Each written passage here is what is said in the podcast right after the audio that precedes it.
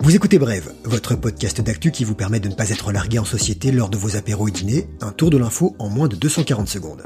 Lundi 22 juin, bon début de semaine à tous. On parlera de la Convention citoyenne pour le climat, vous verrez que les récentes violences à Dijon ont fait réagir en Tchétchénie, saviez-vous qu'il y a un volcan pas tout à fait endormi en Allemagne, et pour finir, l'histoire du bus d'Into the Wild, déplacé pour des raisons de sécurité. Notre maison brûle. 150 citoyens, 150 propositions, une question, comment réduire de 40% les émissions de gaz à effet de serre d'ici 2030 dans un esprit de justice sociale, un objectif, lutter contre le réchauffement climatique. La Convention citoyenne pour le climat, la CCC, présentée par Emmanuel Macron comme l'une des réponses au grand débat national né de la crise des Gilets jaunes, a dévoilé son rapport final hier, premier jour de l'été. Nos représentants concitoyens désignés volontaires ont chauffé des méninges pendant 9 mois. 149 propositions ont été présentées à Elisabeth Borne, notre ministre de la Transition écologique et solidaire. Une proposition a été refusée, diminuer le temps de travail de 35 à 28 heures par semaine. Bon, après, on pourrait proposer de ne plus bosser du tout. La CCC aimerait un référendum sur l'introduction dans le préambule et l'article 1 de la Constitution des notions de protection de l'environnement, de la biodiversité et la lutte contre le dérèglement climatique, et l'introduction dans le droit français d'un crime d'écocide. Parmi les autres mesures, créer un défenseur de l'environnement, basé sur l'idée du défenseur des droits, chargé de défendre les droits des citoyens face aux administrations. Abaisser la vitesse sur l'autoroute de 130 à 110 km heure, interdire les vols intérieurs, les terrasses chauffées, rénover les bâtiments énergivores, instaurer deux repas végétariens par semaine dans les restaurations collectives et réguler la publicité pour réduire les incitations à la surconsommation. Le gouvernement a du boulot dans les jours à venir et un petit buffet campagnard à mettre en place. Lundi prochain, le chef de l'État doit recevoir les 150. Il apportera les premières réponses. Pourquoi l'homme est-il violent?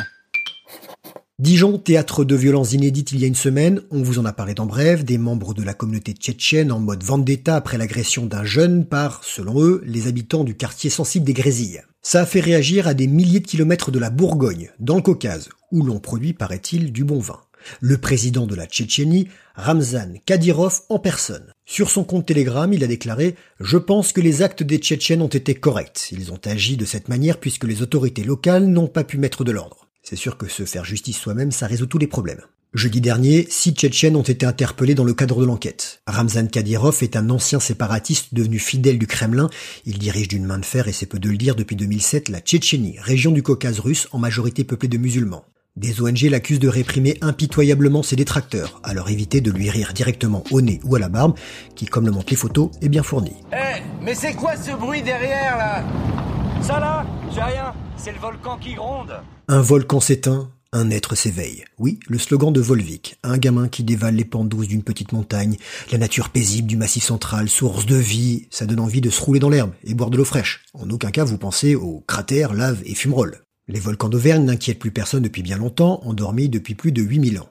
Mais un volcan endormi l'est-il vraiment? On va traverser le Rhin, l'Allemagne, à l'ouest. Il y a du nouveau dans la région de l'Eifel, qui borde les frontières belges et luxembourgeoises. Dans cette ancienne zone volcanique, la dernière éruption remonte à 11 000 ans, mais il y a des signes d'activité anormaux. Le coin serait en train de s'élever jusqu'à 1 mm par an, selon une étude parue dans une revue de géophysique. Des dégagements de gaz et des mini-tremblements de terre à basse fréquence sous le lac qui occupe le cratère d'un ancien volcan ont récemment été enregistrés. Ces déformations de surface pourraient être liées à la présence d'un panache, une remontée de roches anormalement chaudes provenant du manteau terrestre. Les autorités rassurent et ne voient aucun danger pour les personnes ou les infrastructures, même pas dans les mille prochaines années. Mais parfois la nature nous réserve quelques surprises.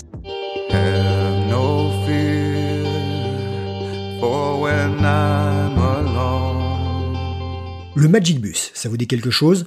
Un bus des années 40 abandonné près d'un sentier de rando en Alaska dans lequel Chris McCandless, en quête de nature et de liberté, avait trouvé refuge et y a trouvé la mort en 1992. Oui, Into the Wild, le livre puis le film. Si vous n'avez ni lu ni vu, il est encore temps de vous rattraper. En revanche, si vous comptiez le visiter cet été, c'est loupé.